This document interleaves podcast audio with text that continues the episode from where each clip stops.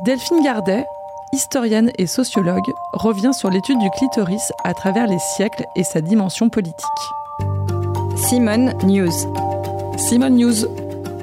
Simone, News. Simone News. La parole donnée à celles et ceux qui font bouger les lignes.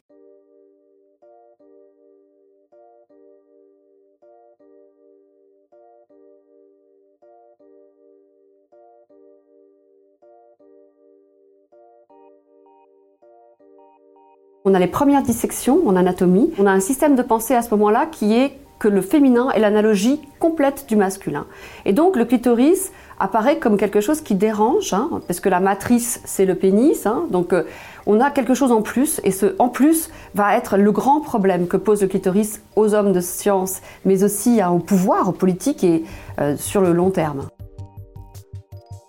Comme pour les hommes de cette époque, le clitoris est un petit pénis. Alors si c'est un petit pénis et que des femmes s'en servent, elles s'en servent pour pénétrer d'autres femmes, alors ça veut dire qu'elles prennent la place des hommes.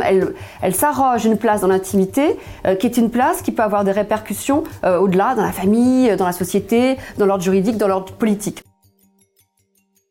La société tout entière est obsédée par la question de l'onanisme hein, ou la masturbation. Il faut donc empêcher à à tout prix, que les femmes connaissent cet, organe, que les femmes touchent euh, leurs organes génitaux et sexuels, que les femmes se masturbent. Et donc, il va y avoir aussi euh, toute une répression, on pourrait dire psychique et matérielle, physique, euh, de la sexualité clitoridienne des femmes. Et on a des excisions en Occident, ça on l'ignore, il faut le savoir, jusqu'aux années 20 du XXe siècle.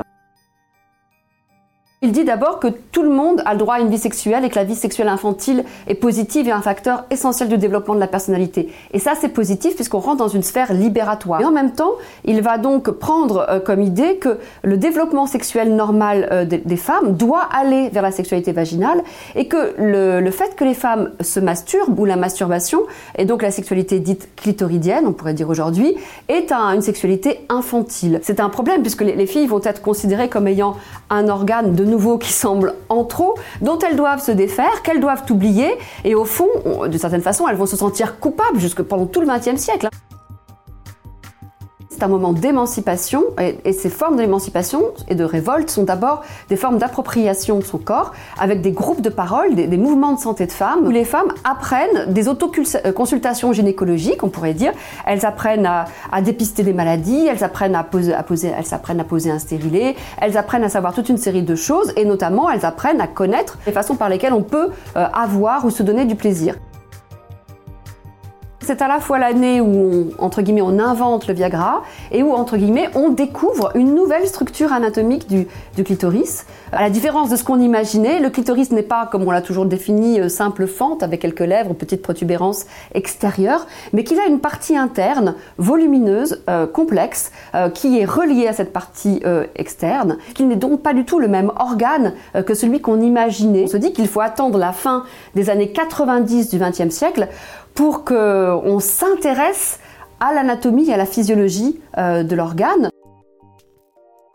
Odile Filio, à partir des travaux des médecins, elle a essayé de concevoir un objet clitoris réel, tel que les connaissances médicales actuelles nous permettent euh, de le décrire et de le comprendre. Et donc euh, évidemment cet objet qu'on peut donc aussi montrer en salle de classe pour comprendre comment il fonctionne, comment il est relié au reste de l'appareil génital et reproducteur et, donc aussi redonner, là encore, du pouvoir d'agir sur sa vie intime et sexuelle. C'était le podcast Simone. Retrouvez-le tous les mardis et jeudis et abonnez-vous sur votre plateforme d'écoute préférée pour ne manquer aucun des épisodes. À bientôt!